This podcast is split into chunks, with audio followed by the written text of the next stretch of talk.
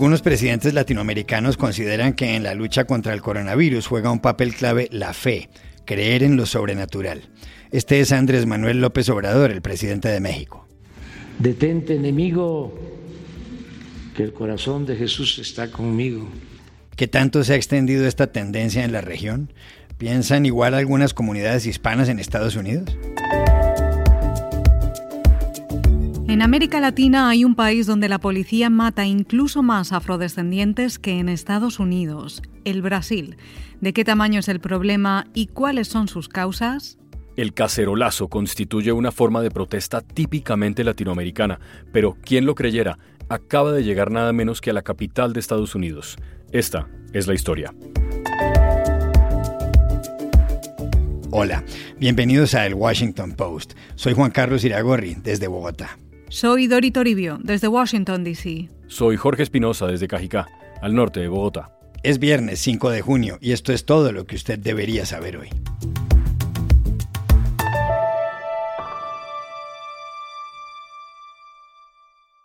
Estados Unidos no es el país de América donde la policía mata un mayor de número de afrodescendientes, como ocurrió con George Floyd en Minneapolis, hecho que ha producido una conmoción enorme. En el Brasil la situación aún es más grave, aunque en ese país la población negra constituye más del 50% del total de habitantes, mientras que aquí en Estados Unidos no llega al 13%. Un artículo de BBC Mundo publicado en las últimas horas da cuenta del fenómeno en esa nación de Sudamérica.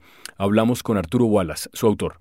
Gracias. Precisamente a trabajo como Fatal Force, el conteo de muertos a manos de la policía en Estados Unidos que lleva The Washington Post, se sabe que unas mil personas mueren así en Estados Unidos todos los años, unas tres al día, y que una cuarta parte de estas, el 26,4% si se toman los datos de 2015 a 2019, son afroestadounidenses, a pesar de que solo constituyen el 12% de la población.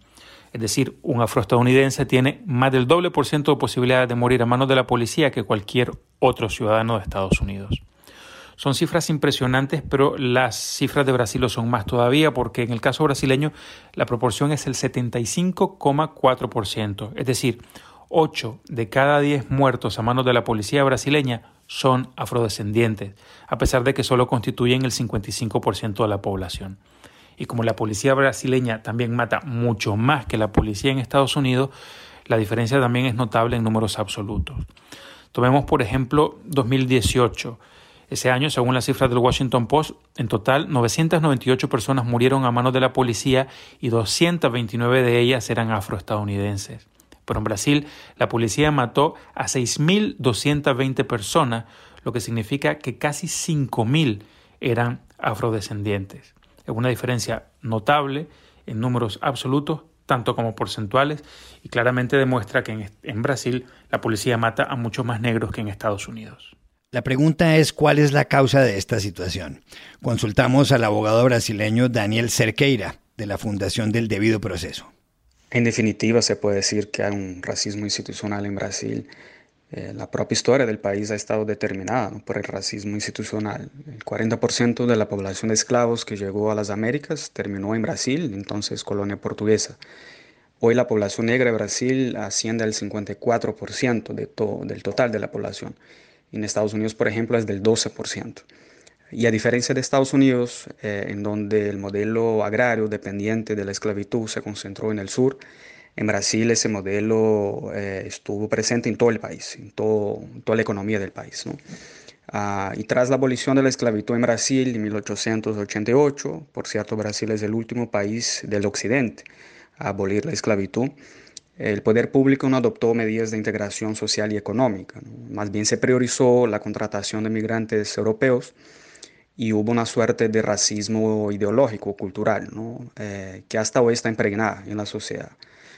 Ah, pero el fenómeno en sí mismo creo que se explica en gran medida por la situación de desventaja histórica eh, de, los afrobrasileños, de los descendientes de esclavos, y la ausencia de medidas estatales ¿no? para combatir esa situación, lo que implica claramente que esa población está mucho más vulnerable a la violencia, a la violencia institucional, lo que algunos definen como violencia racial, ¿no? el índice, por ejemplo, de asesinatos y de, a manos de la policía de la población afro-brasileña es bastante superior a cualquier país occidental.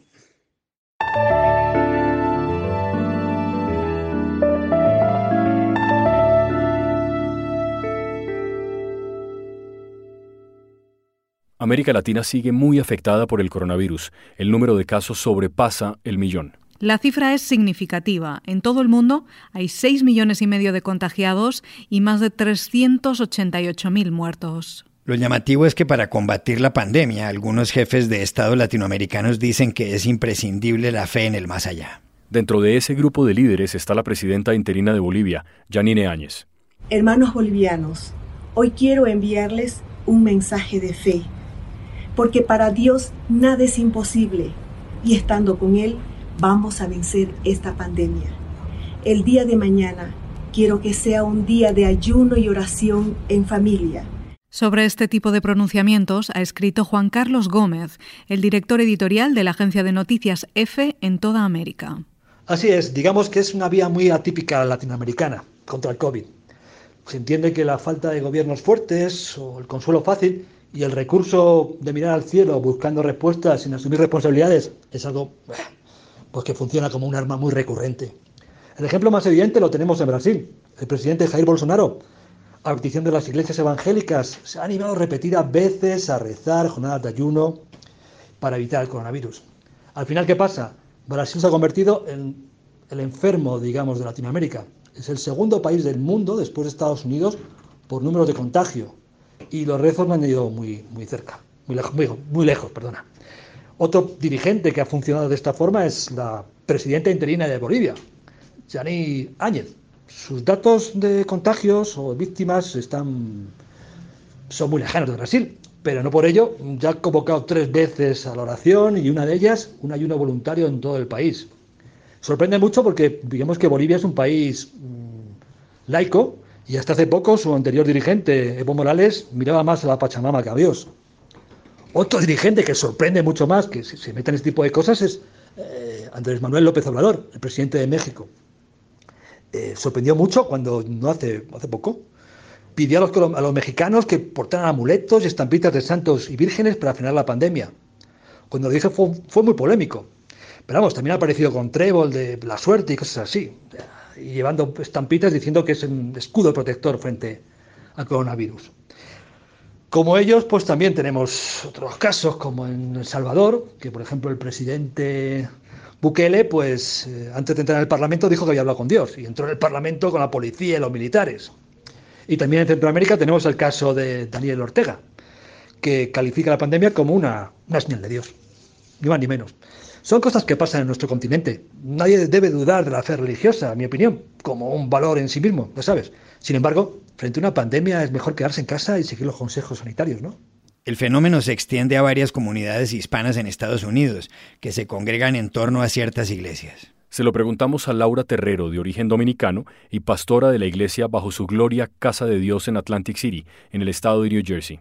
Sabemos que la ciencia ha avanzado muchísimo y ciertamente las cosas que hemos podido ver y conocer en estos días han sido a través de la ciencia, pero ¿qué pasa? La ciencia no tiene la solución a todas las cosas. Yo entiendo que lo que nos sacará adelante es realmente la fe porque la fe ve lo imposible volverse posible. Si te fijas ahora mismo, no hay una cura para esta pandemia. Sin embargo, nosotros los que tenemos una fe en entendemos que aunque nos infectemos, el Señor puede curarnos. Hemos visto milagros en medio de nuestra comunidad y alrededor del mundo. Así que la fe es imprescindible para estar esperando un resultado positivo en medio de tanta destrucción, en medio de tanta mortandad. La fe siempre va a superponer la ciencia.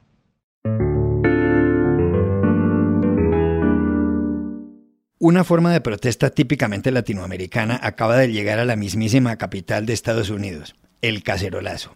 ¿Cómo es la historia en Washington, D.C., Dori? Sí, Juan Carlos, aquí es un nuevo fenómeno.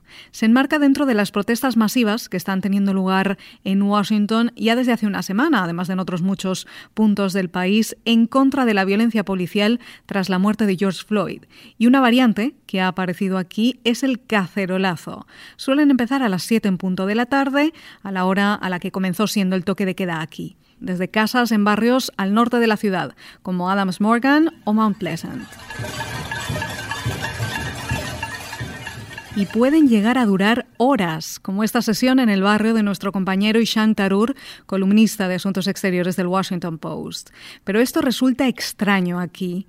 Tanto es así que hay medios locales explicando qué es eso de dar golpes a una cacerola o una sartén para protestar desde casa, como la revista Washingtonian, que lo describe como una manera de mostrar apoyo desde el distanciamiento social, o como la WAMU, American University Radio, que es la cadena de radio pública nacional NPR aquí en Washington, y habla de la tradición en Latinoamérica. Amid this week's protests, some neighborhoods in D.C. have picked up a Latin American tradition in support of the Black Lives Matter movement.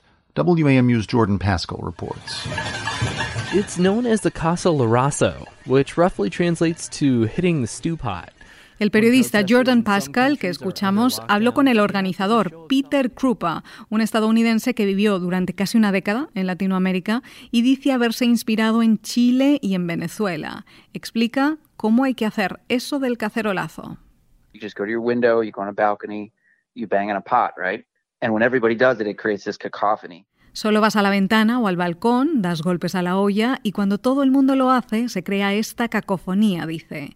El cacerolazo ha llegado a Washington. Y una cosa más, Juan Carlos y Espinosa, en las redes sociales le están poniendo otro nombre, Curfew Cowbell, algo así como el cencerro del toque de queda. Gracias, Dori. Caramba, lo que son las traducciones. Pero, Espinosa, ¿el cacerolazo sí es de verdad latinoamericano? Originalmente no, Iragorri. La versión más extendida entre los historiadores es que los primeros cacerolazos tuvieron lugar en Francia, en la década de 1830, cuando reinaba Luis Felipe de Orleans, que fue uno de los últimos monarcas de ese país. El último fue Napoleón III. Y es que fueron los opositores de Luis Felipe los que empezaron a salir a las calles a golpear sartenes y cacerolas. 130 años más tarde hubo otros cacerolazos, esta vez en Argelia, en 1961, durante la guerra en que ese país buscaba independizarse de Francia, cosa que lograría finalmente en 1962. En América Latina, los primeros cacerolazos se produjeron una década después en Chile contra el presidente socialista Salvador Allende y más adelante en Argentina, durante el Corralito en el año 2001. Así que es verdad que ha habido mucho golpe de cacerola en esta región, en México, incluso aquí recientemente en Colombia, pero también en otras partes, hasta en el Canadá y las Filipinas, imagínese.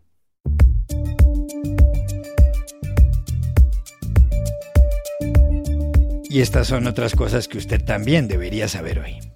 El funeral de George Floyd, el afroamericano de 46 años que perdió la vida por los excesos de la policía en una calle de Minneapolis, empezó a celebrarse finalmente este 4 de junio en esa ciudad.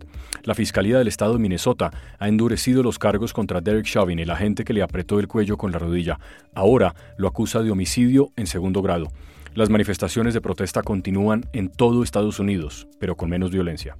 El coronavirus ha logrado en Venezuela que se pongan de acuerdo el gobierno y la oposición. El ejecutivo del presidente Nicolás Maduro y la Asamblea Nacional, encabezada por el presidente interino Juan Guaidó, han suscrito un pacto para buscar recursos con el apoyo de la Organización Panamericana de la Salud.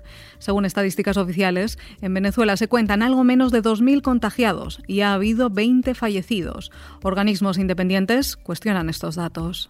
El epidemiólogo a cargo de la política de Suecia frente al coronavirus, Anders Tegnell, ha sugerido que si se hubiera ordenado un aislamiento más estricto, habría habido menos muertes.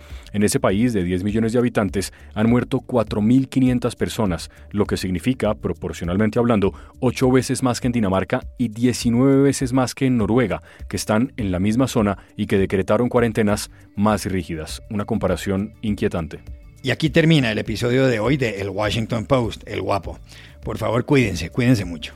Y pueden suscribirse a nuestro podcast en nuestro sitio web, elwashingtonpost.com, seguirnos en nuestra cuenta de Twitter, arroba el post, y también nos encontrarán en Facebook buscando el Post Podcast. Chao, hasta la próxima.